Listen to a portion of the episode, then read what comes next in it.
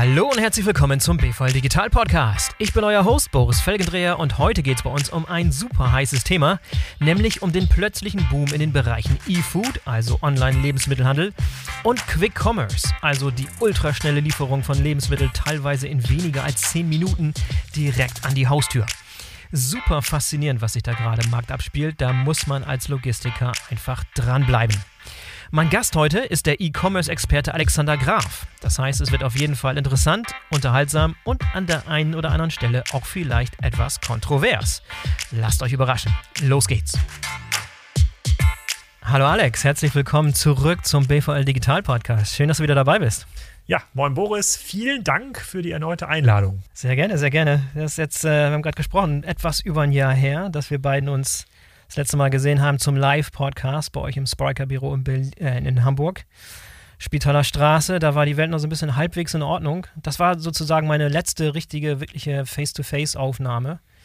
Ähm, dann kam noch mal eine, irgendwie so im, im Herbst, als es schien, als sei alles vorbei.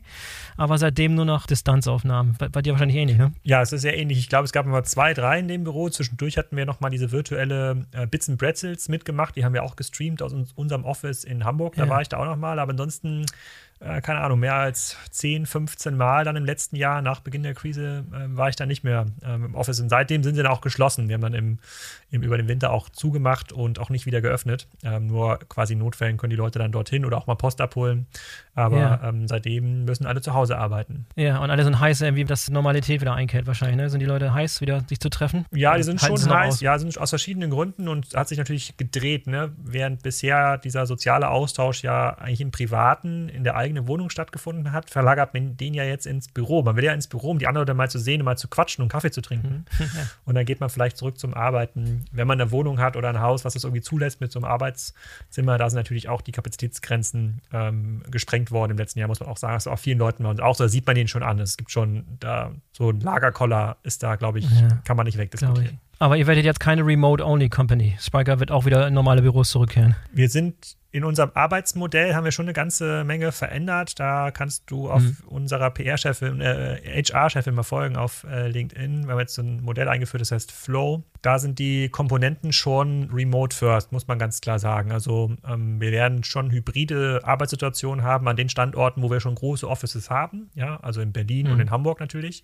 Aber mhm. jetzt in den ganzen neuen Ländern, also wir haben, glaube ich, in den letzten acht Wochen irgendwie Mitarbeiter in fünf neuen Ländern, unter anderem in Nigeria, in Israel, in Ägypten eingestellt. Die ziehen ja nicht mehr um, die bleiben ja da. Aha. Auch in den USA mhm. sind wir jetzt fast zehn Leute schon, vielleicht sogar schon mhm. mehr. Die wohnen ja auch alle in ihren Standorten, in Chicago, in LA, in Austin. Und auch dort wird es ja kein ähm, Büro mehr geben. Also diese, diese großen ähm, Events bei uns im Unternehmen wird es natürlich dann wieder geben nach Corona, wo man alle Leute mal zusammenholt für zum gemeinsamen Feiern, gemeine, gemeinsam Zeit verbringen.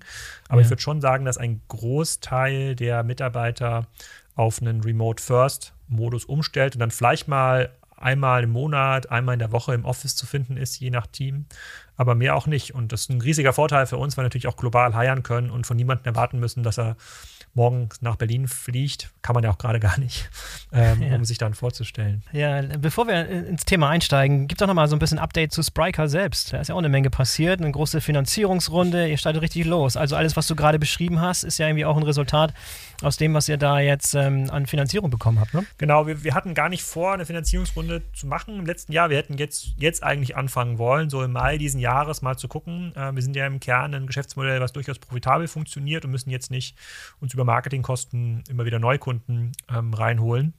Mhm. Und ähm, da haben wir aber einen Markt vorgefunden im letzten Jahr, also in der zweiten Jahreshälfte, bei dem E-Commerce-Infrastrukturanbieter, ähm, so wie wir es am Ende des Tages auch sind, einfach mhm. sehr, sehr hohe Bewertungen gesehen haben. Sicherlich auch getrieben durch den BigCommerce-Börsengang.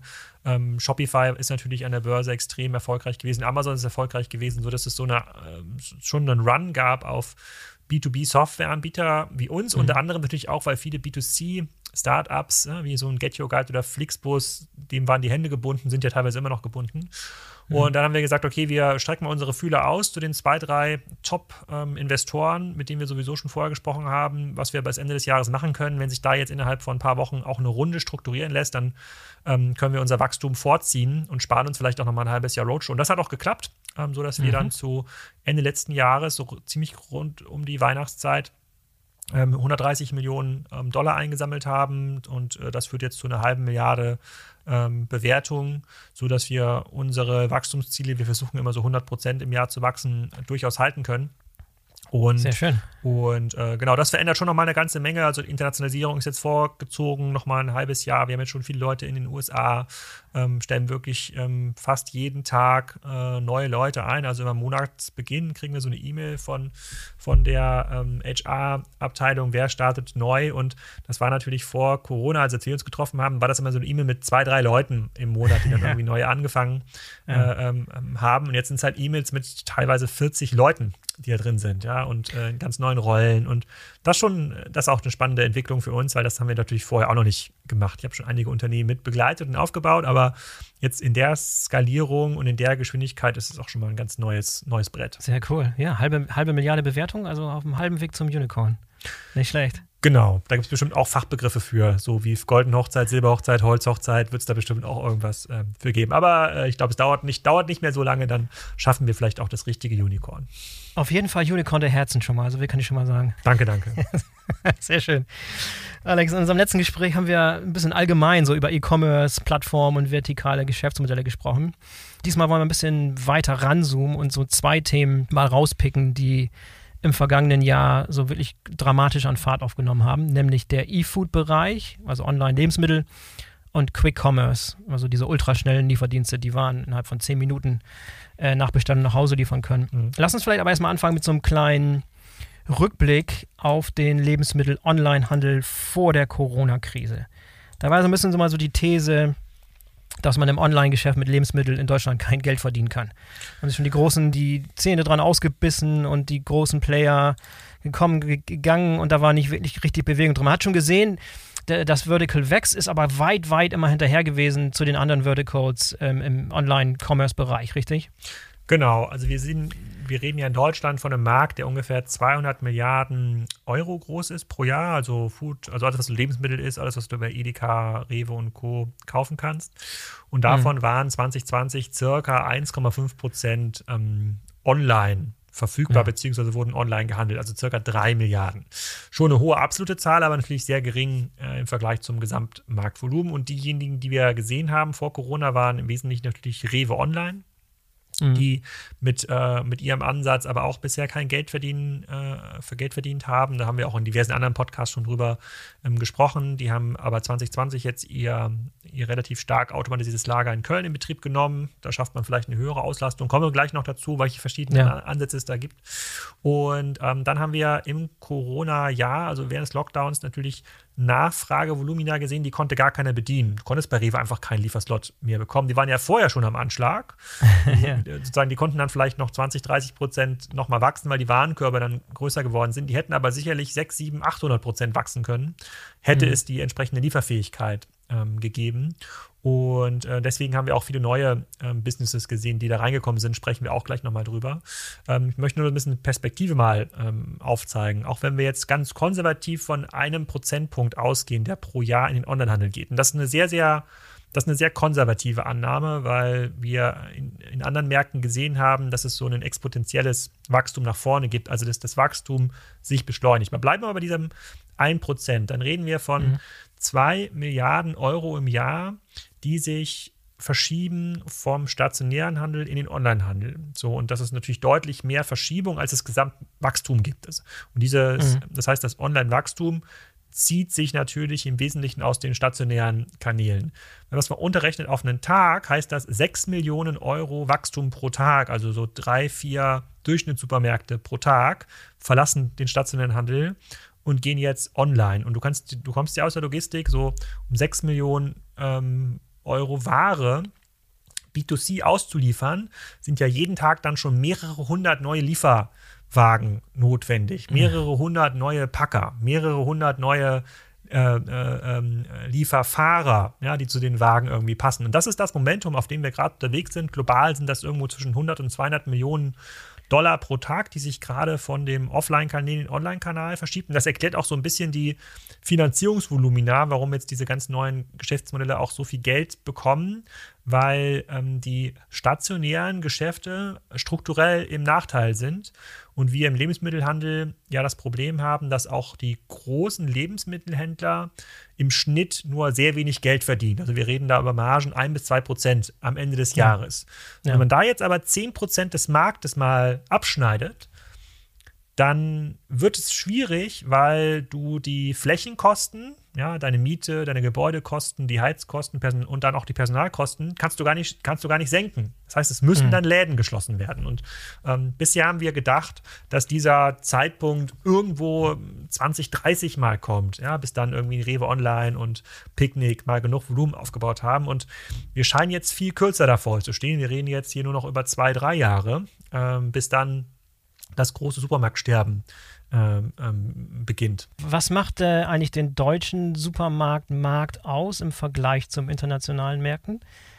Wird immer als besonders dargestellt, ne? weil es hier eine besonders große Dichte gibt, die großen Player sind besonders stark etabliert. Was sind so weitere, weitere Besonderheiten ja, also des deutschen diese, Marktes? Also diese Oligopolstruktur, die gibt es auch in anderen, ähm, in anderen Ländern, dass es ein paar mhm. wenige sehr große, relevante ähm, Player gibt. Ich glaube, es gibt aber wenig, äh, sozusagen wenig Ähnlichkeiten zu dieser genossenschaftsartigen Struktur, in der Edeka und Rewe ja unterwegs sind, wo dann die Kaufleute am Ende des Tages bestimmen, also die die Märkte betreiben oder zumindest versuchen zu bestimmen. Und was in Deutschland sehr besonders ist, ist sich der durchschnittliche äh, Bon, der ja unter 20 Euro liegt äh, beim, beim Einkauf. Das sieht man in anderen Ländern deutlich höhere Einkaufsbons, in Frankreich natürlich, in, in, ähm, in UK. Aber ansonsten hat jeder Markt so, so ein bisschen so eine Eigenheit, äh, je nachdem, wer da mal groß war in den 80ern und wie die Dynamik am Ende des Tages äh, war. Äh, gibt es da anders gelagerte Oligopole. Aber das wird jetzt gerade alles über den Haufen geworfen. Also das ist, gibt jetzt ja tatsächlich mhm. so, einen schönen, so einen schönen Effekt, dass diese Gewissheiten der äh, sozusagen des Lebensmitteleinzelhandels eben nach vorne nicht mehr gelten. Genauso wie diese Gewissheiten der Innenstadt. Du siehst jetzt hier, wir machen gerade das ja per Zoom die Aufnahme.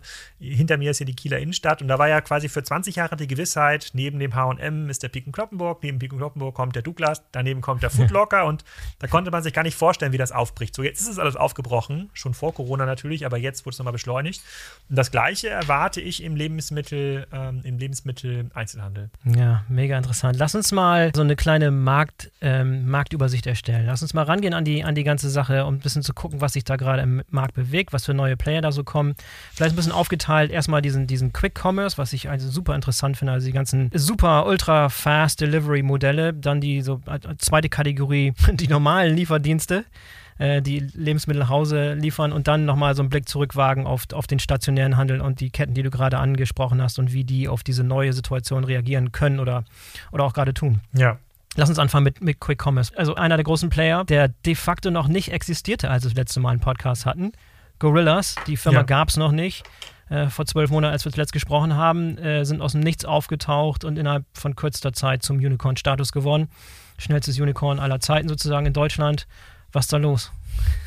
ja, also wir sehen jetzt ähm, für diejenigen, die natürlich hier aus Berlin, Hamburg, jetzt gibt es auch in Köln und München schon zuhören, das mal ausprobiert haben, die werden diesen Wow-Effekt schon erlebt haben. Wir haben mit ähm, Gorillas, Flink, äh, Getir, kommt glaube ich jetzt auch nach ähm, Deutschland, verschiedene Anbieter, die es schaffen, von der Bestellung bis zur Lieferung an die Haustür nur 10 Minuten zu brauchen. Kann man sich nicht vorstellen, wenn man es nicht ausprobiert hat, aber es funktioniert, tats funktioniert tatsächlich. Ähm, ähm, und ähm, ich habe es mal ausprobiert, als ich in Berlin im Hotel war, vor einem halben Jahr. Das war schon äh, während Corona und das war eine Geschäftsreise, da war auch die Hotelbar zu. Die durfte auch nicht öffnen, dann haben wir kein, konnten wir jetzt nichts mehr trinken, gab es keine Chips mehr und dann haben wir gesagt, okay, probieren wir mal Gorillas. Dann haben wir bei Gorillas ähm, ein paar Chips, irgendwie zwei Bier und Warenkorb von 12 Euro äh, ähm, ja, zusammengestellt und innerhalb von zehn Minuten waren Fahrradfahrer da. Und ähm, das hat das Potenzial natürlich Wocheneinkäufe oder Spontankäufe ähm, zu ersetzen. Die operieren aus Dark Stores heraus, also kleinen Lagern, 100 bis 200 Quadratmeter irgendwo in den Innenstadtlagen. Äh, Davor warten die, ähm, ähm die Fahrer und äh, Liefergebühr kostet ungefähr 1,80 Euro. Gab es auch gerade im Manager-Magazin einen Artikel ähm, ähm, dazu, wie das ähm, funktioniert hat. Ich habe übrigens zu den ähm, Gorillas und Co. Ähm, stelle ich diese Woche auch nochmal einen Podcast live mit Udo Kieslich und äh, Piran von äh, Koro Drogerie. Da haben wir ah, dann cool. noch im Detail mhm. auch nochmal über die über die, ähm, über die Zahlen gesprochen. Ähm, aber äh, genau, Gorillas hat jetzt, glaube ich, über 1000 Fahrer schon, 20 Stores, baut jede Woche zwei neue Stores aus, also zwei neue ähm, ähm, Dark Stores. Ähm, die Fahrer sind nicht fest angestellt, soweit ich es bisher ähm, verstanden ähm, habe. Da mag ich mich aber auch irren. Ähm, und ähm, das funktioniert natürlich in Märkten gut, wo es einen hohen Spread gibt zwischen äh, reicher Einkommensschicht und sozusagen Normalbevölkerung. Also Deutschland ist gar nicht so der prädestinierte Markt dazu. Also ein Land wie Türkei, Russland ist dafür viel prädestinierter. Erzähle ich auch gleich mal ein paar Beispiele, was da gerade passiert. Mhm. Ähm, und aber dieses, diese Schnelllieferdienste, dieses Liefern innerhalb von zehn Minuten, das hat das Potenzial, einen Rewe und auch ein Picknick ganz alt aussehen ähm, zu lassen, weil das ja genau das ist, was wir auch von Amazon gelernt haben. dass es, wenn wir, wenn ein Anbieter innerhalb von einem Tag liefern kann, also heute bestellt, morgen wird es geliefert, sind wir als Kunde irgendwann nicht mehr bereit, drei, vier, ja. fünf, sechs Tage oder mal zwei Wochen Lieferzeit äh, zu akzeptieren. Ja, dann so verschiebt ja, sich alles, ne? Ja, genau, so, ja. so das, und, und da gibt's, da habe ich gestern ein ganz spannendes Zitat gelesen, äh, möchte ich nicht vorenthalten, vielleicht hast du es gesehen mit meinem Twitter-Account, der, ähm, der, der, Founder von äh, Delivery Hero, ähm, Niklas ähm, Östberg, ja, ja. Doch ja schon ein relativ großes Unternehmen und sozusagen äh, äh, äh, hier quasi im, im erweiterten DAX-Zirkel. Der hat geschrieben, äh, und halte ich fest, let's be honest, delivering top-up groceries in 10 minutes is incredibly easy. Just hire riders sitting outside stores waiting for orders. The hard part is when delivering 400,000 400, orders a day, as only uh, one euro loss per orders means 146 million loss per year. Also eine Aussage, wo ja eigentlich ein ein Gründer und CEO eines progressiven Geschäftsmodells sagst, ach, das ist alles, äh, das ist alles Schmu. Eine Aussage, ja. die man sonst einen, von einem Schleckerchef oder von einem, äh, von einem Postchef erwartet hätte. Also Gorillas wackelt an den Grundfesten äh, der kompletten Lieferdienstökonomie. Und das ist ein sehr, sehr, sehr, sehr spannender, ähm, spannender Moment, den wir da äh, ähm, gerade erle erleben. Und du hast es ja gerade schon gesagt, die haben nochmal 200, 300 Millionen äh, Cash eingesammelt zu einer Milliarden Bewertung. Ja. Also die können schon noch ein bisschen durchhalten, bis, äh, ja. bis die profitabel Ja, ich hatte, müssen. ich weiß nicht, du hattest sicherlich auch den, den OMR-Podcast gehört, wo der, wo der Gründer Kahn Schimmer hm. da ähm, zu Gast war. Da da war ich ein bisschen frustriert, weil, weil, weil er irgendwie mehr Fragen aufgeworfen hat, als, äh, als, als beantwortet hat, weil normalerweise macht äh, Philipp Westermeier einen super, super Job, die äh, Informationen aus den Leuten rauszulocken. Mhm. Da war ein bisschen, bisschen wenig dabei, war ein bisschen wenig rauszulocken, aber super, super faszinierend. Auch wieder so, so ein Beispiel von jemandem, äh, der weder aus dem, aus dem Lebensmittelhandelbereich noch aus dem Logistikbereich kommt, also ein Tech-Gründer im Prinzip, ja, der ganz neues Konzept von, von Grund auf, von, von der Pike auf sozusagen neu denken kann, neu, neu bauen kann. Du kommst also mit, mit deinen ganzen Altlasten nicht um die Ecke, wie, wie die Reves und die Edekas und so weiter dieser Welt ähm, in der Situation, wo die sich finden würden. Ne? Ja, genau. Und da, kommt, da kommen jetzt auch neue Anbieter rein. Also Flink da aus Hamburg mit einem ähm, ehemaligen Beraterteam, was das Ganze vorantreibt. Der, das Ursprungsmodell Getir ähm, aus der Türkei kommt auch in den Markt. Und ich habe letzte Woche ähm, einen Podcast aufgenommen äh, mit dem E-Commerce-Chef von äh, Magnit. Das ist ähm, ja, das russische Rewe, ja, der zweitgrößte russische Lebensmittelhändler. Mhm. Und ähm, der hat auch die Aufgabe, solche Dinge auch aufzubauen für Magnit. Und da ist der Markt schon viel, viel weiter. Dort hat der Markt verstanden, innerhalb der Corona-Krise, es geht jetzt in diese Richtung. Und er hat einen Satz gesagt, der halt mir immer noch nach. Er meinte, drei Stunden Lieferzeit, das nimmt hier keiner mehr als Express wahr. Das ist schon sozusagen below standard. Ja, du musst schon innerhalb Aha. von einer Stunde liefern und wenn es halt schnell gehen soll, innerhalb von zehn Minuten. Und quasi diese Infrastruktur bauen die jetzt gerade auf, also nicht nur für Lebensmittel, sondern auch für andere äh, Dienste und öffnen dann einfach mal 20, 30, 40 Stores in Moskau. Jede Millionenstadt in, ähm, in Moskau hat natürlich schon ähm, diesen Service. Die sind natürlich auch viel geeigneter, weil dort der Gini-Koeffizient näher an der 1 ist. Ja, das heißt, es gibt eine viel höhere Ungleichverteilung von Einkommen, eine relativ ja, kleine, äh, ähm, aber ausreichend große Szene von Leuten, die viel Geld verdienen und ganz viele Leute, die ganz wenig Geld verdienen. Also diese, mhm. diese äh, die dann quasi gerne Große Fahrrad fahren ja. und picken. Mhm. Ob das jetzt, das ist jetzt nicht erstrebenswert als Gesellschaft, muss man auch ganz klar zu sagen. Aber in solchen Ländern funktionieren solche Geschäftsmodelle halt viel besser, viel schneller. Sieht man ja auch mit äh, Gojek in, äh, in Indonesien, ja, die ja genau darauf basieren. Und ja, diese Ökonomie ist jetzt auch in Deutschland angekommen, natürlich getrieben durch Venture, äh, ähm, durch Venture Capital. Ähm, und ich, äh, ich, ja, ich, ich glaube, dass damit, da kommen wir gleich drauf zu sprechen, dass damit die bisherigen Lieferdienste ziemlich alt aussehen werden. Und das scheint ja vor allem auch nicht so besonders kapitalintensiv zu sein. Ne? Also diese, so, so ein Darkstore da irgendwie anzumieten in zentralen Vierteln und ein paar Leute einzuheuern mit Elektrofahrrädern, dann geht es letztlich darum, diese, die App zu bauen und die Logik hinter dem, hinter dem, dem Shop-System und dann, dann kannst du losstarten. Ne? Ja. Meinst du, dass da wirklich jetzt so, so ein Damm bricht, um wo da wirklich links und rechts die, die Anbieter um die Ecke kommen, um da mitzuspielen? Ja, also wir haben natürlich eine Limitierung in der Anzahl verfügbarer Fahrer, glaube ich zumindest. Mhm. Ich glaube, das wird in mhm. Deutschland schon schwierig, das ähm, so zu skalieren, wie das vielleicht jetzt in osteuropäischen Ländern der, der Fall ist oder in asiatischen Ländern mhm. zum Teil der Fall ist. Aber der, ich finde, der Damm ist schon gebrochen. Das sieht man an den Finanzierungsrunden. Das sieht man auch an äh, Flink und Co., die da jetzt in den Markt äh, ähm, kommen. Das sieht man natürlich auch an solchen ja, Bürgerinitiativen, das konnte man gerade im Supermarktblog nachlesen, äh, die früher gegen Airbnb aufbegehrt haben, weil, den, weil die wertvollen Wohnraum, Wohnraum geklaut haben und jetzt klauen die, jetzt klauen die äh, Flinks und Gorillas dieser Welt wertvolle Fläche auf dem Gehweg und äh, fahren rasend durch die Stadt. Aber ich, ich glaube, das geht alles in die richtige Richtung. Also weniger Autoverkehr, ja, es ist halt, die Leute können sich auf Dinge konzentrieren, die auch Sinn machen und fairerweise jetzt in Rewe zu gehen und irgendwie Lebensmittel für den Alltag zu packen, das erzeugt keinerlei Wert. Ich glaube, das kann man ohne weiteres auslagern an so einen ähm, Dienstleister und den dafür auch bezahlen für, diese, für diesen Service. Ähm, und dafür die Zeit mit den Kindern verbringen oder im, im, Park gehen, was auch immer die Leute dann machen. Wahrscheinlich gucken sie ein Netflix. Ähm, aber ja, ich glaube, der, der, der Damm bricht gerade, ja. Ja, der, was auch in dem Artikel dargestellt wurde, war diese, diese Problematik, die es darstellt, wenn auf einmal die LKWs morgens um fünf oder sechs da in deiner Nachbarschaft halten, wo normalerweise ein kleines Ladenlokal war. Da ist jetzt ein Logistikzentrum entstanden. Vielleicht sogar noch unter, unter deiner Wohnung oder so. Und da unten stehen die Fahrräder und die Runner vor deiner Tür. Und das ist dann ein bisschen, ein bisschen nervig für die, für die Anwohner selber, so wurde das dargestellt. Ne? Ja, Chao chaotisch. Ist es, ist es auch, genauso wie jede Airbnb-Wohnung, wo dann irgendwelche ähm, Gäste sind, die dann vielleicht zu laut feiern, auch irgendwie ähm, nervig ist. Ich glaube, das ist der Preis, den sozusagen Großstadtbewohner gerade zahlen müssen, ob sie es wollen oder nicht. Äh, die, die zugezogen sind, konnten sich sehr aussuchen. Die, die schon immer da wohnen, die konnten sich nicht aussuchen. ähm, ähm, aber ich glaube, es führt halt dazu, dass die Stadt ein Stückchen weiter autofrei äh, werden kann. Und wenn der, der Liefertruck ähm, nicht äh, sozusagen dann irgendwann elektronisch betrieben ist, weil er nur noch elektronisch in die Stadt kommt, dann ist er vielleicht auch nicht mehr nicht mehr so laut, aber klar, heute clashen da Welten aufeinander und äh, in dem äh, der, der, der Gründer von Gorillas meint ja auch, sie haben ja schon extra die Rollen von diesen Schiebewagen, die sie brauchen, haben sie ja schon ausgetauscht. Plastikrollen versus äh, Luftrollen. Aber klar, das wird wahrscheinlich trotzdem übertönt von dem Techno-Sound, der aus dem Laden kommt. Also ich kann da natürlich den Frust der Anwohner total verstehen.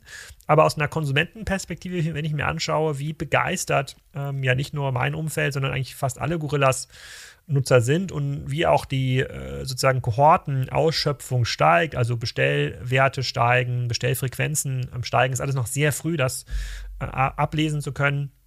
Muss ich ganz klar sagen, es trifft, ähm, es trifft eine ganz konkrete Nachfrage. Plus, mhm. wie du schon sagst, das Geschäftsmodell erfordert es jetzt nicht irgendwie super massiv in Vorleistung zu gehen. Die Elektroräder können geleast werden, die Läden werden ähm, gemietet, die Ware dreht sich da ähm, jeden Tag sozusagen auf Bestellebene, wird vielleicht noch kein Geld verdient, aber eben auch nicht viel Geld verbrannt, ähm, sodass mhm. man sicherlich eine, sozusagen ein sehr, sehr großes Business aufbauen kann, was irgendwie eine Milliarde groß ist, mit vielleicht nur 200, 300 Millionen Euro ähm, Investment. Und wenn du mal schaust, wie teuer es schon ist, in den Kategorien E-Commerce-Unternehmen aufzubauen, die sehr, sehr stark ähm, äh, sehr, sehr stark digitalisiert sind. Jetzt, wenn du jetzt anfangen willst, ein weiteres Zalando oder ein weiteres About You aufzubauen, dann musst du wahrscheinlich ein bis zwei Euro investieren pro Euro Zielumsatz. Ja? Um eine Milliarde aufzubauen, Umsatz musst du wahrscheinlich ein bis zwei Milliarden investieren. Im mhm. Lebensmittelhandel musst du, um diese Milliarde aufzubauen, vielleicht eine 100, 200 Millionen investieren. Und das ist aus einer Investorenperspektive einfach der viel, viel bessere, äh, der viel, viel bessere ähm, Hebel. Und das muss man auch dazu sagen, das Ding ist ein halbes Jahr alt und funktioniert jetzt schon extrem gut.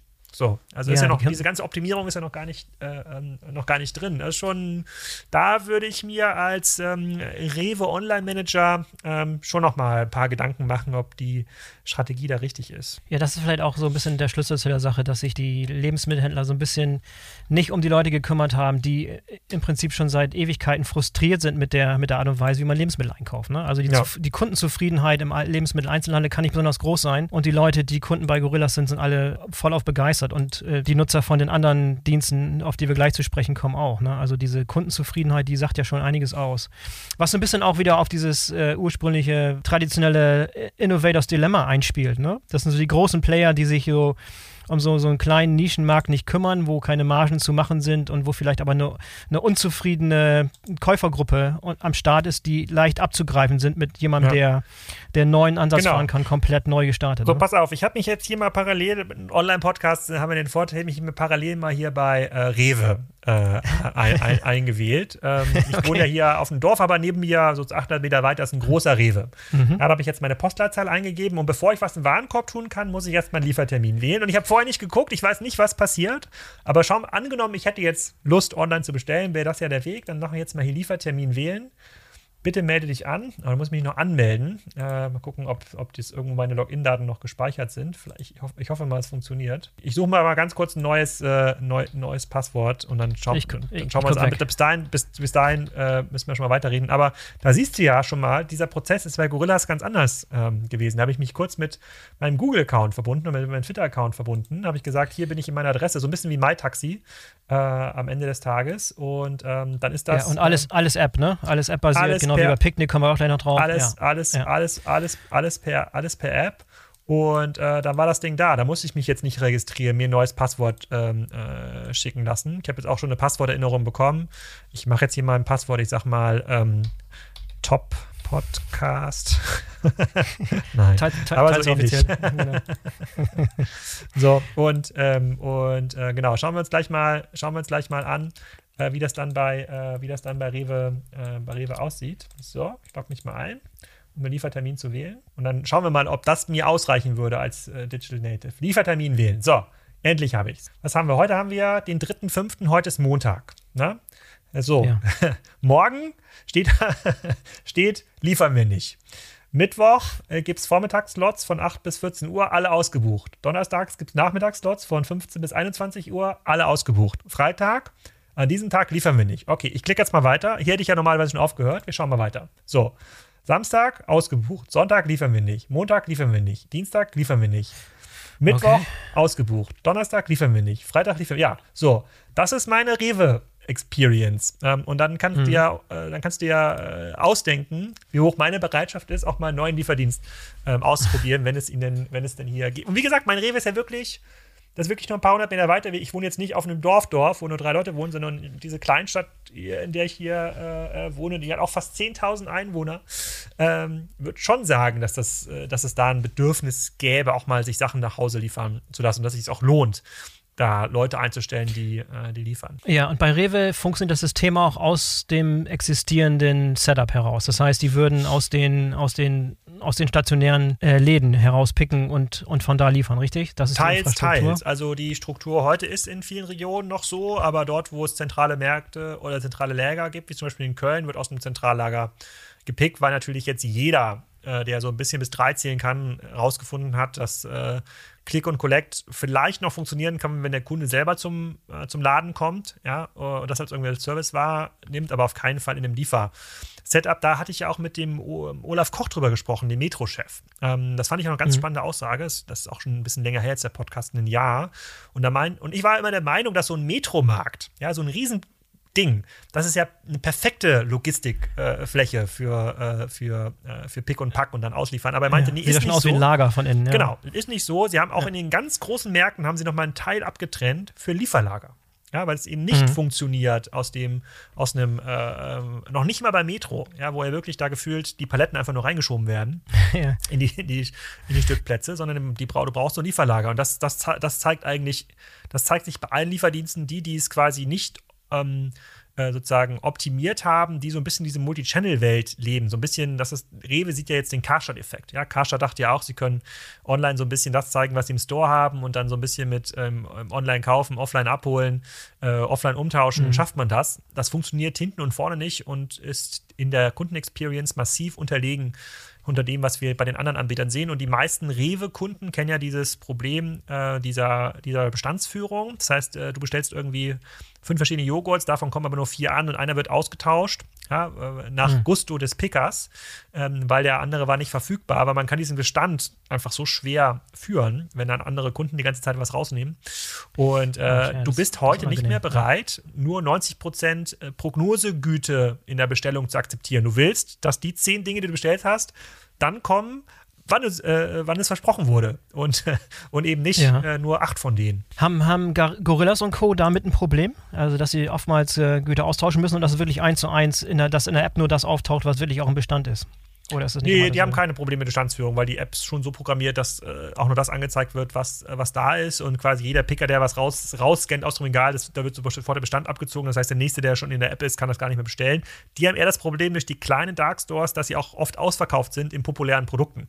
Ja, wenn du mhm. natürlich, wenn gutes Wetter ist äh, und du jetzt irgendwie noch äh, Kohle, Grillkohle, Würstchen und Bier haben willst, dann kann es durchaus ja, okay. sein, dass die dann mittags schon ähm, ausverkauft, ähm, ausverkauft sind. Aber auch das äh, werden sie lösen. Aber die haben nicht das Problem, zumindest können sie es dir vorher sagen. Haben wir jetzt gerade nicht. Ja, und vor allem, ähm, aber, aber ich glaube, ein Zeitpunkt, wo ich über Gorillas oder Co. meinen gesamten Wocheneinkauf abdecken kann, wird es auch nicht irgendwie geben, weil, weil, die, weil die Produktpalette einfach auch ein bisschen zu begrenzt doch ist, oder? Das ist die große Frage, ähm, die ja auch unter den Experten diskutiert wird. Wann ersetzt das eigentlich äh, sozusagen den Kompletteinkauf? Und ich kann mir schon vorstellen, dass es so einen Picknick ja, und Gorillas parallel gibt, dass man sich einmal die Woche oder zweimal die Woche äh, so einen Wocheneinkauf liefern äh, ähm, äh, mhm. lässt. Mhm auf die man auch mal warten kann. Ja, und dass man quasi für den täglichen Bedarf dann irgendwie Nudeln, Reis, Bier, ähm, dass man diese 10-Minuten-Lieferung dann, äh, ähm, ähm, dann macht. Ähm, aber ich würde auf keinen Fall zwei Wochen warten wollen, wie gerade bei Rewe. Ja, oder auch drei Tage finde ich, viel, äh, find ich, äh, find ich viel zu lang. Ähm, und wer sich dann, dann irgendwie durchsetzt, ob man dann immer noch irgendwie zum Einkaufen fährt. Ich glaube persönlich, dass dieses Fahren in den Einkaufsladen, genauso wie ich, wie das auch quasi immer meine These war für den klassischen stationären Handel, äh, Fashion und, äh, und Co., dass das von vielen Menschen, von vielen potenziellen Kunden einfach nicht mehr als Mehrwert gesehen wird, sondern die es halt schon gerne dann vor Ort haben. Klar muss das ganze Thema Verpackung, Logistik und wenn das dann irgendwie an, das muss gelöst werden. Das kann man vielleicht auf dem Land einfacher lösen mit Paketboxen als das mhm. in der Stadt der, äh, der, der, der, Fall ist. Äh, eine Kollegin von mir hat gerade zum Beispiel gesagt, sie hat das HelloFresh-Abo ähm, gekündigt, weil ähm, der Lieferdienst einfach immer dann kommt, wenn sie gerade im Zoom-Call ist und permanent klingelt, äh, bis sie dann irgendwie runter, äh, runterkommt. Das sind schon noch ein paar, ein paar Probleme, die man da irgendwie lösen muss. Das hast du zum Beispiel nicht bei diesem Super-Quick-Ding. Ja, also innerhalb von zehn Minuten hast du das Problem. Ich weiß dir aber nur, ja. wenn du da bist. Ja. Innerhalb von drei Stunden hast du das Problem in der Regel auch nicht. Dann kannst du es ein bisschen besser vorher äh, ähm, äh, vorhersehen. Das wird dann eher ein Problem für einen Delivery Hero. Aber ich finde quasi, in den letzten sechs Monaten hat sich diese komplette Sicht, ne, Delivery Hero, Deliveroo, Rewe, Rewe Online, das war ja, als wir gesprochen haben von dem Jahr, das waren ja so die, äh, die, die, die, die Fixsterne. Wir haben gesagt, eigentlich ganz geil. Aber sozusagen, wenn man es nicht mehr anguckt, wie schnell quasi das auch ver altern kann, weil jemand anders ja. das Serviceniveau einfach massiv ähm, äh, ähm, anhebt, ähm, dann, dann bin ich schon ganz überrascht. Und wir sehen ja aus dem Ausland kommen jetzt ja neue Unternehmen dazu. Du hast es in der Vorbereitung schon gesagt. Rolik ist so ein äh, Business, das kommt, glaube ich, aus. Nochmal, nochmal ganz ja. kurz, ähm, bevor, wir, bevor wir weiterspringen. Einer der großen Kritikpunkte äh, an Gorillas und Co. ist ja immer, immer der, dass man sagt, ja, das ist jetzt so ein Strohfeuer, da wird viel Geld reingepumpt und das ist eine tolle Customer Experience, aber langfristig lässt sie damit kein Geld verdienen, also kein Geschäftsmodell. Was, äh, was sagt man solchen Leuten? Wann wird es zum Geschäftsmodell? Ja, also erstmal gibt es natürlich erschreckende Parallelen dieser Aussagen diese Aussage auch zu Amazon und zu Salando und zu Delivery Hero, eigentlich jedem Online-Business. Ähm, ja. Und das, diese Aussage würde ich nicht gelten lassen. Ich würde dann halt, ich würde immer Thesen diskutieren wollen und sagen, okay, kann das im Kern profitabel sein, wenn bestimmte, äh, sozusagen, wenn bestimmte Wachstumsgrenzen ähm, oder Wachstumshürden überschritten worden sind. Und das beim Gorillas ganz klar der Fall, dass das irgendwann erreicht sein wird. Das war auch der Grund, warum mhm. Flaschenpost dann nach unserem Podcast ja auch verkauft äh, äh worden ja, was ich alles getan hat. Ja. Ich glaube, wir brauchen hier zwei Stunden, um nochmal ja. wieder aufzuholen. Ja, ja aber ja, da hat, ich nur Flaschenpost hat nachgewiesen, ab einem bestimmten Volumen, dass sie in der Lage sind, ihre eigene Biermarke zu entwickeln und zu, zu treiben. Etwas, was ja im Lebensmitteleinzelhandel ja immer äh, sozusagen immer eine unumwerfliche äh, äh, These war, dass natürlich man Milliarden oder Millionen braucht, um irgendwie eine Biermarke zu entwickeln, damit sie dann im Rewe oder bei Edeka oder bei Aldi gekauft wird. Und das konnte Flaschenpost innerhalb von zwei Jahren ähm, nachweisen. Ähm, und dass äh, sozusagen diese Fähigkeiten, die werden ja bei Gorillas und Co. erst noch kommen. Ne? Eigenmarken, ja. sozusagen bessere Planung, äh, bessere, sozusagen bessere Erinnerungen sozusagen an den nächsten Warenkorb, individuelle Gutscheine wird dann so ein Thema sein, was natürlich für jede, für jeden Standard-Shop-Betreiber und äh, Rewe basiert ja auf einer re recht veralteten Infrastruktur, die können das gar nicht, sozusagen dir individuelle Gutscheine ausstellen, äh, sozusagen auf Basis deiner Kaufhistorie und nicht irgendwie anti. Die sind ja froh, wenn du heute nicht kommst. Ja? Rewe gibt dir eher 10 Euro, wenn du diese Woche nicht bestellst. Ne? Und, äh, und da, da, da, sieht man sozusagen, da sieht man schnell, dass quasi ein Business, was vor zwei Jahren noch total cool war, äh, weil sie eben nicht schnell genug innoviert haben. Ähm, das liegt natürlich auch an der sozusagen äh, an dem Gesellschaftssetup, in dem Rewe unterwegs ist, nicht nur in der Technik. Ähm, das sieht auf einmal ganz, ganz, ähm, ganz alt aus. Sorry, jetzt habe ich die Frage vergessen, die du initial gestellt hast. Zu nee, das war die Frage, wer, wie, wie, wie man da wirtschaftlich äh, arbeiten kann, wie das Ganze, äh, wie das Ganze von, von so einem Strohfeuer, wo Geld reingepumpt wird, um das Ganze groß zu machen, ja. dann tatsächlich zum, ich glaube, zum ich glaube, langfristigen Geschäftsmodell kommt. Ich glaube, du bist natürlich in einem Business, bei dem du erstmal investieren kannst, um jetzt aus drei, vier Jahre lang auf ein großes Niveau zu wachsen. Und das sind natürlich Businesses, die so eine Venture Capital äh, Hintergrund haben, wird es einfacher sein als bei einem Rewe, wo dann äh, sozusagen der Rewe-Chef irgendwie alle halbe Jahr allen Marktleitern sagen muss, ja, gucken wir jetzt wieder 100 Millionen weg, die kann ich euch nicht auszahlen, die müssen wir aber investieren. Da bist ja. du immer im Nachteil strukturell. Wenn du dritten Leuten, ja. die nicht ad hoc davon profitieren, die vielleicht sogar ja noch ein Risiko darin sehen, dass es online ja. ausgeliefert wird, erklären musst, äh, warum du jetzt hier investierst, bist du im Nachteil. Das, das gleiche Problem hat Edeka ja auch. Äh, ähm, aber ähm, ich, ich, ich mache mir nicht so große Sorgen, ähm, dass, es, äh, dass es da die, die Profit, dass die Profitabilitätsgrenze erreicht wird, weil natürlich viele Dinge, die im normalen Lebensmittel bisher nicht not, äh, möglich waren, also sehr, sehr individuelle Sortimente, individuelle Rabatte, lo, ähm, Einbeziehung lokaler Lieferanten, ähm, das hast du in den großen Handelsketten einfach ähm, nicht mehr so, auch wenn es anders versprochen wird. Ähm, mhm. Da sehe ich riesige Potenziale, ganz ehrlich.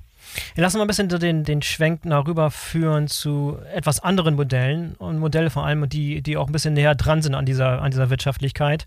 Und eins seiner Lieblingsbeispiele ist, glaube ich, Picknick. Da hatten wir, glaube ich, ganz kurz mal im letzten letzten Podcast auch schon mal drüber gesprochen. Die sind äh, super am Start. Ne? Auch ein neues, unkonventionelles Konzept. Ganz, ganz langsames Wachstum. So ein bisschen so der, der Gegengorilla sozusagen. Ne? Also, ja. War mein, langsames mein größter Kritikpunkt an äh, Picknick. Ne? Sozusagen sehr dezentrale Hubs, ja, die dann so Aha. 30 bis 40 Kilometer im Umland dann liefern. Eigene Elektrofahrzeugflotte, Milchmann-Prinzip, äh, Discount-Preis, ähm, Versprechen, sehr hochwertige Zulieferung, ja, immer sozusagen nett, freundlich, äh, ähm, ähm, dafür aber ähm, nur einmal am Tag in deiner Straße, damit sie halt so sieben bis acht ähm, Slots haben pro Stunde, also sieben mhm. bis acht Kunden pro Stunde, während andere Lieferdienste halt nur drei bis pro Stunde schaffen. Also damit schaffen sie es natürlich, ihre Kosten im Griff ähm, zu halten. Aber super Geschäftsmodell. Ich wäre auf jeden Fall Picknickkunde. Gäbe es das hier in meiner, äh, in meiner Region. Würde ganz klar, greift ganz klar ähm, Rewe, Edeka, Aldi an. Matchen auch ja. die Preise mit allen diesen Anbietern. Ähm, und äh, wachsen aber tatsächlich, ja, keine Ahnung, nur 30 Prozent im Jahr. Ich, ich, weiß gar nicht genau, wie viel sie äh, wachsen ähm, im Vergleich zu dem, wie sie wachsen könnten. Ähm, viel zu gering, haben über 100.000 Kunden auf der Warteliste allein in Deutschland, wahrscheinlich noch mehr äh, in Holland. Ähm, und es gibt ja auch schon den einen oder anderen, die es versuchen nachzumachen. Ja, sozusagen äh, von der Migros in, äh, in, ähm, in, in der Schweiz gibt es quasi einen Klon, der das versucht, so ein bisschen nachzumachen. Es ist nicht einfach, es ist ein Business, das muss man sehr gut im Griff haben, aber es hat auch er ne? erhebliche mhm. strukturelle Vorteile gegenüber dem stationären Supermarkt. Also ähm, kein Waste, sozusagen sehr hoher Turnover in den Hubs, extrem hohe Planbarkeit. Also du hast quasi nicht das Problem wie in Gorillas und Co. dass du jetzt innerhalb von fünf Minuten mal ausverkauft bist. Das kann Picknick schon ein bisschen äh, besser. Du hast da sehr glückliche, du, äh, sozusagen äh, loyale Kunden, äh, die, die ihren sozusagen ihren Picknick-Spot da auf keinen Fall ab, ab, abgeben wollen, ähm, war für mich 2019 quasi das E-Commerce-Geschäftsmodell des Jahres. Ähm, war, mhm. war ich extrem fasziniert äh, ähm, von. Wird jetzt aber natürlich so ein bisschen, verliert so ein bisschen an, an Boden gegenüber diesen wahnsinnig schnell wachsenden ähm, Businesses, wobei man ganz klar sagen muss, dass Gorillas ersetzt nicht Picknick. Es, es, nee, es ist im Grunde genommen aus, ja. erzeugt quasi noch einen, erzeugt einen Markt, den es vorher vielleicht gar nicht so gab. Äh, und ähm, ersetzt natürlich den einen oder anderen spontanen Gang zum Revo oder Edeka. Ja, wer ist jetzt da dran? War das, war das Edeka, die daran beteiligt sind? So war es doch. Ne? Edeka ne? ist an Picknick beteiligt, ja. Äh, ja, an Picknick. Eine, eine, eine, eine, eine Regionalgesellschaft ist an Picknick beteiligt, ja. Haben aber jetzt die Edeka-Marktleiter ähm, auch nichts von. Ja, aber zumindest ein bisschen Expertise einkaufen oder ein bisschen da dranbleiben. Äh, ist das der Hintergrund oder warum Ich glaube, so, dass Picknick zumindest in Deutschland auf den Zentraleinkauf von Edeka setzt und dort gibt es natürlich eine mhm. höhere, höhere Auslastung, aber äh, Expertise kann nicht das äh, sozusagen kann nicht der Hintergrund sein. Das hat bei anderen auch schon nicht funktioniert. Also bei allen Corporate Venture-Vehikeln, die ich bisher so kennengelernt habe in meinem Leben, war immer so die Idee, hey, wenn Vorwerk oder wenn Bayersdorf oder wenn, wenn wir da investieren, dann lernen wir, wie es geht, aber das ist total Banane. Das, das, ist, das ist ein ganz schlechte, das, das, da, da kann man lieber Podcasts hören äh, bei dir. Da kann man mehr lernen. Da muss man sich nicht beteiligen an den Geschäftsmodellen. Genau. Lass noch mal ein bisschen tiefer einsteigen und so ein bisschen die, die Stellhebel, die Picknick noch hat, um das Ganze noch mal einen Ticken besser zu machen. Ich glaube, die sind jetzt dazu übergegangen, auch noch mal in die Logistik zu gucken, um diese Fulfillment-Lager noch mal deutlich ähm, zu automatisieren und so weiter. Ne? Ist das jetzt schon so der nächste Schritt der Evolution sozusagen für die? Ja, das ist ja so ein bisschen das, was Rewe auch macht mit ihrem neuen Lager in, äh, in, in, in, Köln, dass man höhere Automatisierung, bessere Auslastung, steilere ähm, Regale, mehr Roboter, dann kriegst du natürlich ähm, einen höheren Warenumschlag auf den Quadratmeter hin, auch eine höhere Auslastung natürlich auf Quadratmeter, weil Lagerfläche auch zunehmend knapp wird, muss man auch dazu, äh, muss man auch dazu sagen. Ähm, in Flächenländern wie Deutschland geht es vielleicht noch, aber in der Schweiz ist das schon ein ganz klares Thema. Ähm, und äh, die haben relativ viele Stellhebel, an denen sie arbeiten können. Also Einbindung von, äh, von regionalen Lieferanten. Ähm, das ist ganz klar ein Stellhebel. Du möchtest eigentlich ja von der Schlachterei, die nur 30 Kilometer weiter ist, dein Fleisch haben, was vielleicht auch regional ähm, mhm. bezieht. Das kann Picknick natürlich deutlich besser als äh, Unternehmen, die vielleicht nur äh, irgendwie zwei, drei äh, Disponenten auf diesem Thema haben, dafür aber ganz Deutschland äh, bedienen müssen. Dann haben sie einen Hebel in, der, in ihren Elektrofahrzeugen, ja, Reichweite der Elektrofahrzeuge, Ausstattung der Elektrofahrzeuge. Sie bauen ja ihre eigene Flotte oder haben einen exklusiven Liefervertrag für eine, für eine eigene Flotte. Die sind auch so aufgebaut, dass man da jetzt gar nicht auf die Lagerfläche gehen muss, sondern man klappt eine Klappe hoch, nimmt die Box raus für den Kunden, äh, die ist schon vorgefertigt, so Kühlbox und normale Box. Habe ich auch mal ein LinkedIn-Video gezeigt, wie das, äh, wie das funktioniert da aus dem Lager. Ähm, ja, das, das ist nicht vergleichbar mit dem, was man beim ganz normalen DHL-Boten vor der Tür sieht. Ja, der klappt da hinten seine Klappe aus, kramt da irgendwie so, ein, zwei Minuten drin. Ja. Äh, ja. Wem gehört hier eigentlich was? Dann kommt er mit drei Paketen und äh, zum Glück muss man seit Corona nicht mehr unterschreiben. Ist so ein bisschen effizienter geworden. Ähm, aber das bei Picknick äh, hat schon sehr, sehr hohes, ähm, sehr, sehr hohes, sehr, sehr hohes Niveau. Ähm, und, und, das ist halt wichtig, ne? Also ja. wenn du da, da ein paar Minuten einsparen kannst, dann ja. das summiert sich, ne? Über, über, ja. Wenn das deine Stellschraube ist, da wie viele Lieferungen du pro Stunde da absolvieren kannst, dann ist das natürlich eine wichtige Stellschraube. Genau. Genau, genau. Ja, mega interessant. Ähm, was ist so das größte Beispiel aus dem Ausland, was da, was da, Okado haben wir noch nicht besprochen. Das äh, hatten wir im ersten Podcast auch schon mal ganz kurz angeschnitten die sind profitabel, glaube ich. Die sind sehr, sehr fett im Rennen. Die sind sehr, sehr automatisiert. Wie, ähm, wie geht Okada an die Sache ran? Wie, wie kann man die vergleichen mit dem, was wir gerade besprochen haben?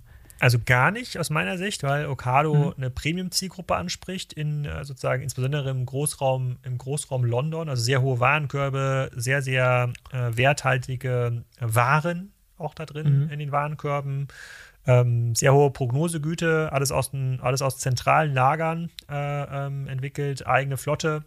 Äh, ähm, äh, natürlich, ich glaube, die haben so, die werben immer mit, die haben jetzt irgendwie 500 oder 1000 Mercedes-Vans äh, im Einsatz, festangestellte Fahrer, schon lange dabei. Ähm, die werden sich auch schwer tun mit diesen 10-Minuten-Slots, 10 äh, die es jetzt auch in ähm, London ähm, gibt von den Gorillas dieser Welt. Mhm. Ähm, aber äh, börsengelistet, äh, man kann da alle Zahlen sehen und ähm, die, die Frage bei Okado ist so ein bisschen, ob sie aufgrund ihrer ja, profitablen Ausrichtung so ein bisschen jetzt zu Plusproblemen reinlaufen, dass sie dann eigentlich so ein bisschen hängen bleiben auf ihrer bestehenden Zielgruppe, eher langsam und profitabel in dieser Zielgruppe wachsen, aber die Wachstumsgeschwindigkeit im Vergleich zu den anderen neuen Markteintretern einfach ähm, äh, signifikant absinkt oder signifikant zu gering ist. Ähm, aber mhm auch, also sozusagen eines von den Businesses, ja, beim letzten E-Commerce-Buch-Update vor zwei Jahren, äh, mega, unfassbar geiles Business, aber äh, in letzten, äh, ähm, aber kommen natürlich auch nicht hinterher, eigentlich Kapazitäten zu schaffen für die hohe Nachfrage. Die haben ja im, äh, während Corona teilweise auch die Warenkörbe begrenzt. Die haben gesagt, Boris, du kannst nicht mehr als 500 äh, Pfund bestellen. Du bestellst schon für alle Nachbarn mit. Das geht nicht. Ja, maximale Warenkörbe und du musst auch, kannst jetzt nicht hier unser ganzes Klopapier wegkaufen. Und das ist natürlich so aus einer Handelsperspektive eine total absurde Situation, dass du deine Kunden, das ist ja so ein bisschen wie, äh, äh, ich habe ja einen ostdeutschen Hintergrund, äh, im Konsum damals wurde das auch begrenzt, die ein oder andere Warenlieferung. Das äh, fühlt sich gerade so ein bisschen an. Ähm, aber es wäre jetzt kein Modell, wo ich draufschauen würde und sage, hey, ähm, da geht es jetzt irgendwie weiter. Was, was mich so ein bisschen stutzig macht bei Ocado, die versuchen jetzt ja auch ihre Software zu verkaufen. Ja, die versuchen ja so die Reves dieser Welt zu sagen, hey, wir werden jetzt auch Softwarelieferant oder, ähm, oder hier für unser Warenhausmanagement, das können jetzt auch andere nehmen. Ah, weiß nicht. Also in einem Markt, der so krass wächst, wo es so viel Potenzial gibt, wo wir in den meisten Märkten gerade mal so ein, zwei Prozent Online-Einteil haben, da würde ich meine Zeit nicht damit verplempern, ähm, äh, solche Kooperationen zu schließen, äh, nur damit ich jetzt mal äh, mittelfristig eine gute Börsenstory erzielen kann. Da würde ich hardcore selber in diese Märkte gehen und dann die überlegene Software äh, für mich Geld verdienen lassen. Du, du kennst ja die Margen im, im Software-as-a-Service-Bereich, die solltest du ja aus, ähm, aus dem FF kennen, das weißt du ja, wo, woher, woher der Wind weht. Aber ich glaube, es ist trotzdem falsch. Ich glaube, es ist trotzdem falsch, sozusagen ja. im Handelssegment, wo du so stark selber wachsen kannst, dich damit aufzuhalten, weil dann bist du auf einmal in einem B2B-Softwaregeschäft unterwegs, was dich halt an allen Ecken und Enden ausbremst. Da gibt es noch einen weiteren Anbieter aus Norwegen, habe ich jetzt zum ersten Mal gehört. Äh, vor, vor, kurzem bin ich darauf aufmerksam geworden. Kolonial. Das machen gerade mal ein Rebranding, weil das wahrscheinlich nicht so der, der ideale Markenname ist, um international zu wachsen. Ähm, umbenannt in Oda. Ada, Oda, ne? Oder? Hm, ja, glaub, oder, oder, oder, hm. oder was, was wissen wir über die? Was, ähm, hast du die mal ein bisschen. Äh, ja, die habe ich sogar besucht, den Gründer. Der war, ähm, der war Teil unserer K5-Cruise-Reise vor fünf Jahren, die ich mit Jochen Krisch gemacht habe und 20 äh, sozusagen E-Commerce gelegen. Da hat dann der Colonial-Gründer mhm. tatsächlich gesprochen. Wo du kannst du auch im äh, Kassenzone-Podcast äh, nochmal, nicht Podcast, im Blog nochmal googeln. Kann auch sieben Jahre schon her sein. Ja, ja, ja, ja. ja. äh, damals war, äh, war, war, die Idee ein bisschen andere. Also heute ist das ähm, sehr vergleichbar mit einem, äh, ja, mit einem Picknick oder Rohlig, würde ich sagen. Also du hast ähm, eine eigene Flotte, Next Day, Next Day Delivery, hohe Qualität. Im Wesentlichen natürlich im Osloer Umland, weil Norwegen ich glaube sozusagen Oslo und Umland, da wohnen, glaube ich, 40 Prozent der Bevölkerung, vielleicht sogar 50 Prozent. Da fokussieren mhm. sie sich äh, ähm, drauf. Auch bisher nur ein Prozent Online-Anteil im Lebensmittelbereich in Norwegen. Da kann man also eine ganze Menge rausholen.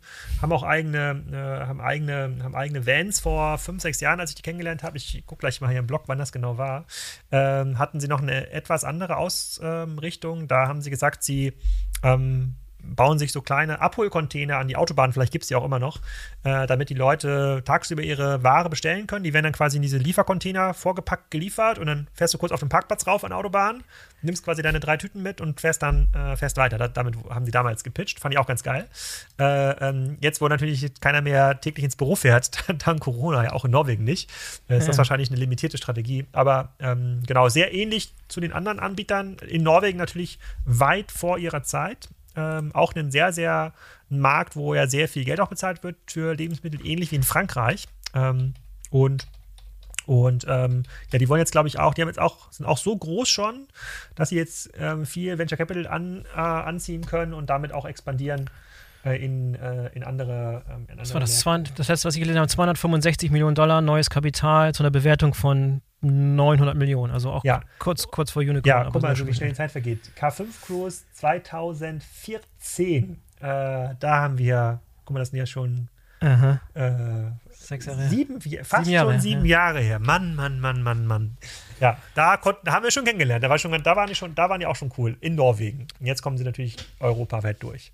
Ja, jetzt, ähm, ja, wie stürzen dich irgendwie alle auf Deutschland oder so, habe ich das Gefühl? Irgendwie alle, alle beginnen diesen Jahr bekannt hierher zu kommen. Was ist, äh, was, was äh, löst jetzt diesen Run auf Deutschland plötzlich aus? Das größter, war doch in den letzten ja, zwei Größter Markt. Größter ne? Markt. Größter Markt, ja. äh, ähm, bereit quasi für, Dis für Disruption. Das ist ja auch ein bisschen das, was wir jetzt gerade aus Tschechien sehen, um da nochmal drauf reinzugehen mit Rolik, die dann auch so mit sehr stark damit pitchen, sehr frische Lebensmittel auch zu haben, lokale Bäckereien ähm, einbinden. Ähm, ja, aber es gibt mehr Nachfrage in diesem Markt, als es Anbieter gibt. Immer noch. Also kannst, also auch wir beide könnten jetzt morgen sagen, wir äh, mieten hier, äh, wenn wir jetzt irgendwie 50 Leute haben, die Vans fahren können, können wir jetzt irgendwo uns ein Lager suchen, äh, ähm, nochmal 50 Vans kaufen und wir würden sofort Kunden dafür finden. Also Müssen das wir ist mal probieren, ja. Das ist ja nicht Genau. so wie, ist ja nicht so wie, äh, wenn wir jetzt beide sagen, wir machen jetzt Boris und Alex ähm, Fashion Shop. So, äh, äh, ja Obwohl wir so einen exquisiten Geschmack haben. Ja. Ja, gut, aber äh, das stimmt ja. Das ist ja unbestritten, aber das würde nicht reichen, um Kunden zu überzeugen. Ja, aber bei Ja. Lebensmittel, du, wenn wir 50 Fahrzeuge, ein Zentrallager, vielleicht noch beim Rewe einkaufen und ein bisschen das Lager äh, füllen lassen, nochmal drei, vier lokale Erzeuger äh, da rein, ähm, zack, haben wir ein Business.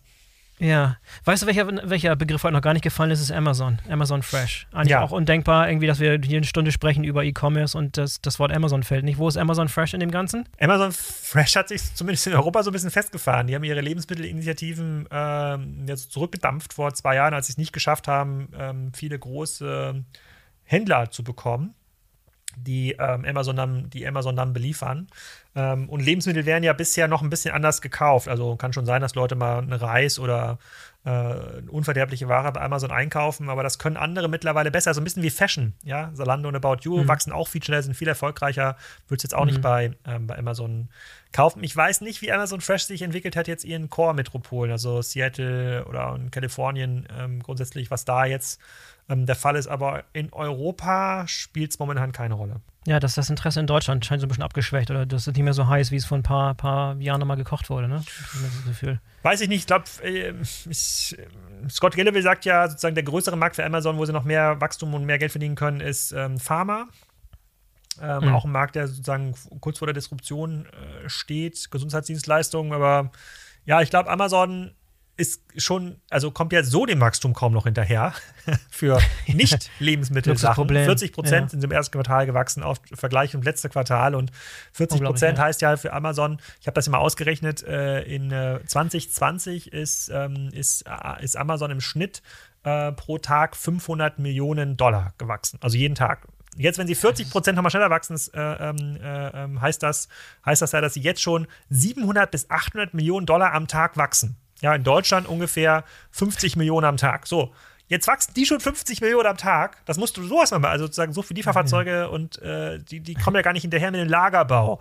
So, und bevor sie jetzt dann noch Lebensmittel ähm, reinschieben, die die Kunden, glaube ich, schon auch bei Amazon kaufen würden, wenn wenn die Ja. Convenience stimmt, ich glaube, das ist logistisch kaum zu bewältigen. Also es, äh, das ist, das ist dieses Wachstum, was sie jetzt schon haben, ist kaum zu managen. Äh, Und wir, wir reden hier quasi über fast ein Milliardenunternehmen, was jeden Tag entsteht im Amazon-Ökosystem, Umsatz, äh, umsatztechnisch.